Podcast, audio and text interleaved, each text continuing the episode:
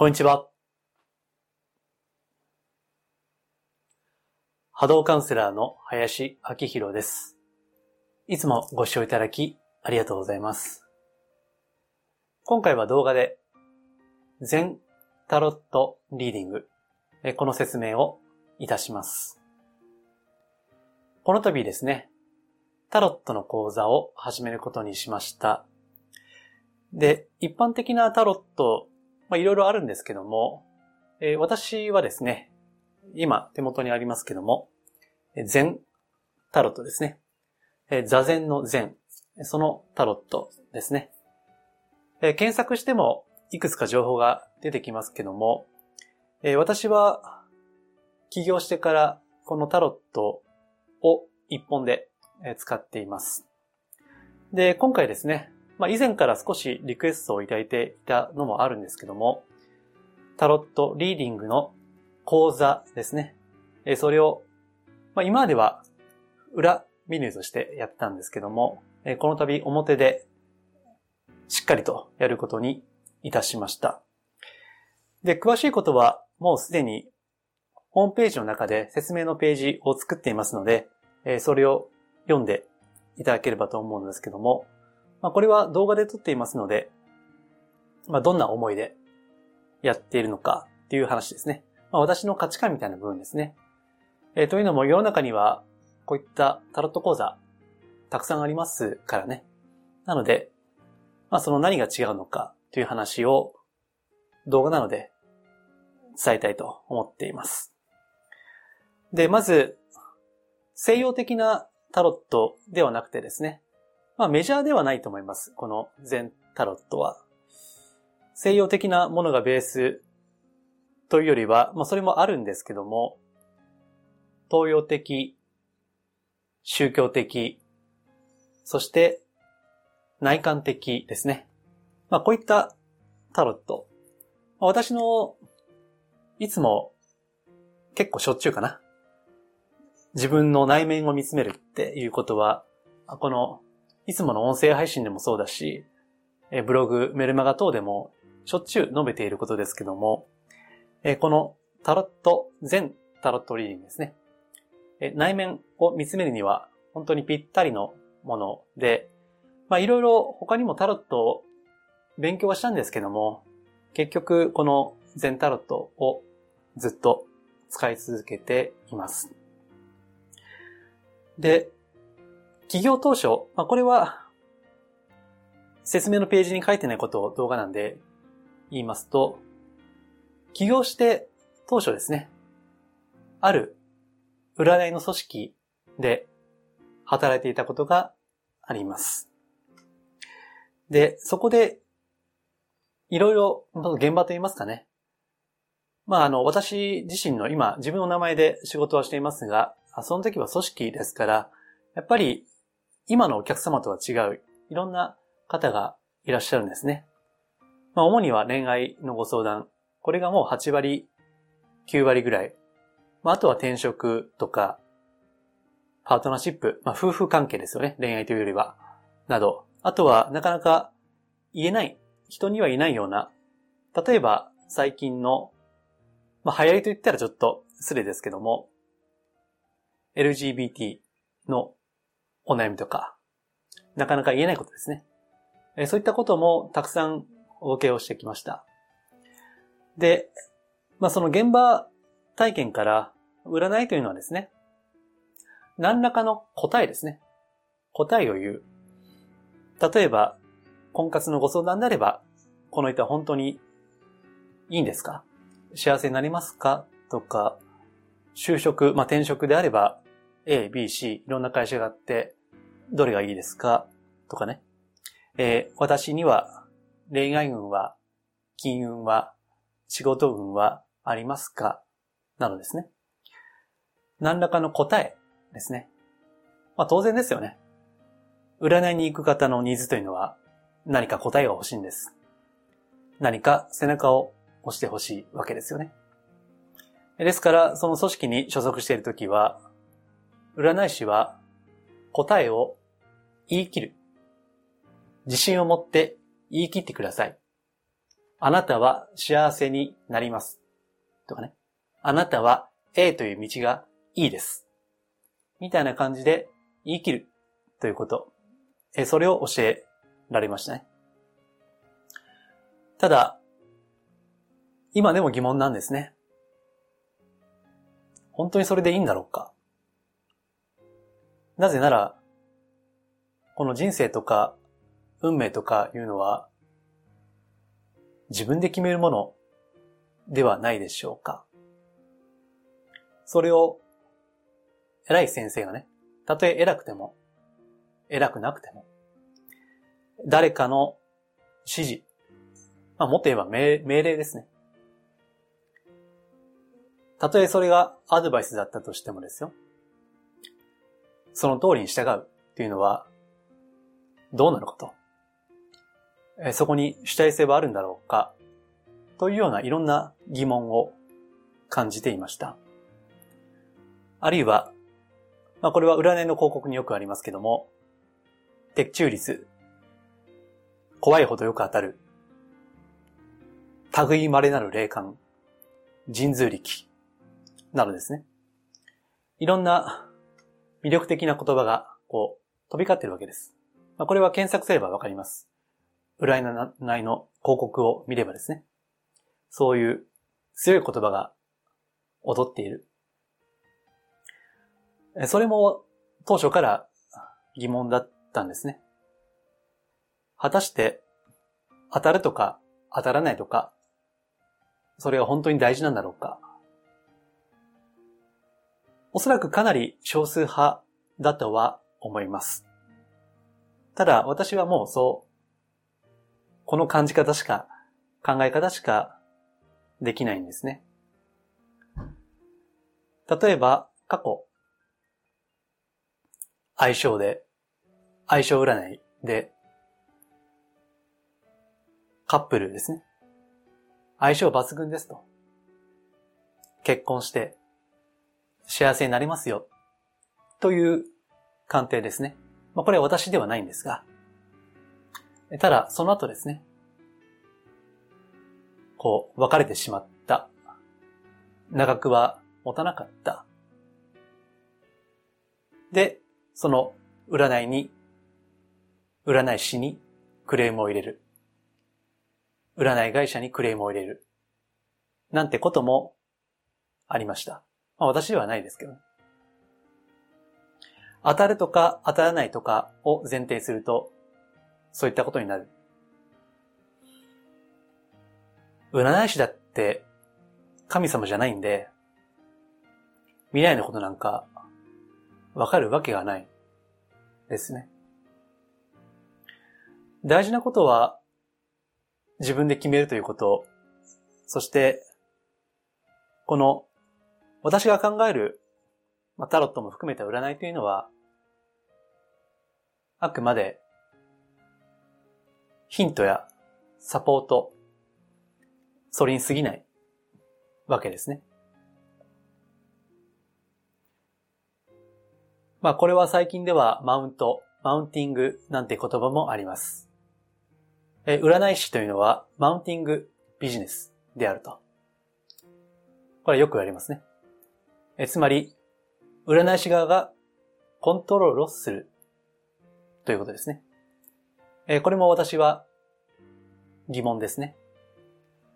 そもそも人生の主役はお相手、お客様であって、こっちがコントロールするものではない。断じてない。と思ってるわけですね。ですから、これは説明のページにも書きましたけども、本当に依存してくるようなね、毎日毎日通ってくる方には、例えばもうちょっと間を空けてね、もうちょっとご自身で考えて、ちょっともうちょっと間を置きましょうということを提案したこともあります。まあ、ただそうすると、占いの組織としては、売り上げが落ちるわけですから、とんでもないことですよね。バカ野郎なんですよ。そういったのね。まあこれは、あの、前もね、横浜中華街で、勤める占い師の方。まあ中華街行けば占いたくさんありますからね。まあ観光地はよくあるんですけどね。特に中華街は多いんですけども。えー、そこの占い師さんですね。もう何年も前ですけどね。まあ一時期すごい愚痴みたいな。売り上げを上げなければ人として見られない。もうそれこそ人間のクズとして扱われる。まあ、まるで営業会社ですよね。私も過去10年ぐらいサラリーマンやってまして、営業、ほとんど営業だったんで、まあ、数字が取れなかった時、やっぱり言われましたね。お前は社会のゴミだと。ね。まあ、こういったことが、そういった組織の中でもあるんですね。まあ、売上市場主義ですね。え、となると、どんどん通ってもらわないと、リピート率を上げなければいけない。ということですね。ですから、まあ、率直に言うと、こっちがコントロールするとか、もっと言えば、不安にさせるとか、最低でも週に1回、半月に1回、月に1回、通わないと、ダメになりますよ。という、まあ、脅迫ですよね。はっきり言って。そういった、もちろん全部ではないけれど、一部でそういったこともあった。まあ、それも疑問ですね。本当は、占いも、カウンセリングも、警察も、病院も、ないに越したことないんですよね。不調和なものがなければ、それはいいわけです。ですから、個人的には、まあ、こういった占いというのは、そんな頻繁に頼るものではなくて、人生の節目、節目、その時に自分の意思決定の確認、あくまで確認、決めるのは本人。それとしてやる。というのがいいんじゃないかなと思うわけですが、そうすると、まあビジネスですからね、やっぱり。占いのビジネスとしては、そこに矛盾が生じるわけですね。まあただ、まあ、私はあんまりそういったことは考えていない。まあアホなんでしょうね。ですから、そういう、落としたりね、コントロールするってことじゃなくて、節目節目に使う。別に使う必要もない。ね。自分で決められるんだったら別になくてもいいわけです。ただ、中にはそういったタロットのようなもの、考えるためのタロット。この全タロットというのはいろいろ内側に入るですね。まあそういったカードもあるんですね。内側に入るとか、沈黙というカードとかね。まあ瞑想的なカードもあります。まあそういった世界観が私は好きなんですね。え、なんで全タロットやるんですかって、この前も聞かれたんですけど。まあ好きだからですね、単純に。占いが好きというよりは、全タロットの世界観が好きということですね。えそして、これは過去、もう最近は言ってませんが、過去ですね。占いの批判、否定的な考えもう私は多分強く持っている方だと思います。まあ、そんな人間がこういった占いのタロットの講座をやるということですね。なので、もちろん、この占いを仕事にしたい。もっとまっとうにね、マジスピというコンセプト、真のスピーチャル。というコンセプトでやってますけども、脅したりコントロールしたりするような。占いではなく、まっとうにね、やっていく。まあそんなタロットですね。その仕事、それをしていきたいという方、あるいは副業として始めたいという方もいいし、あるいは、これは私もそうですが、いわゆる一般的な占いには抵抗感のある方ですね。私も今でもありますので、そういった方とかね、当たる、当たらないを超えた本質、そこに関心のある方ですね。あるいはすでに他の西洋的なタロットを学んではいるが、こうした仏教的、東洋的なテイスト、まあ、それに興味がある方ですね。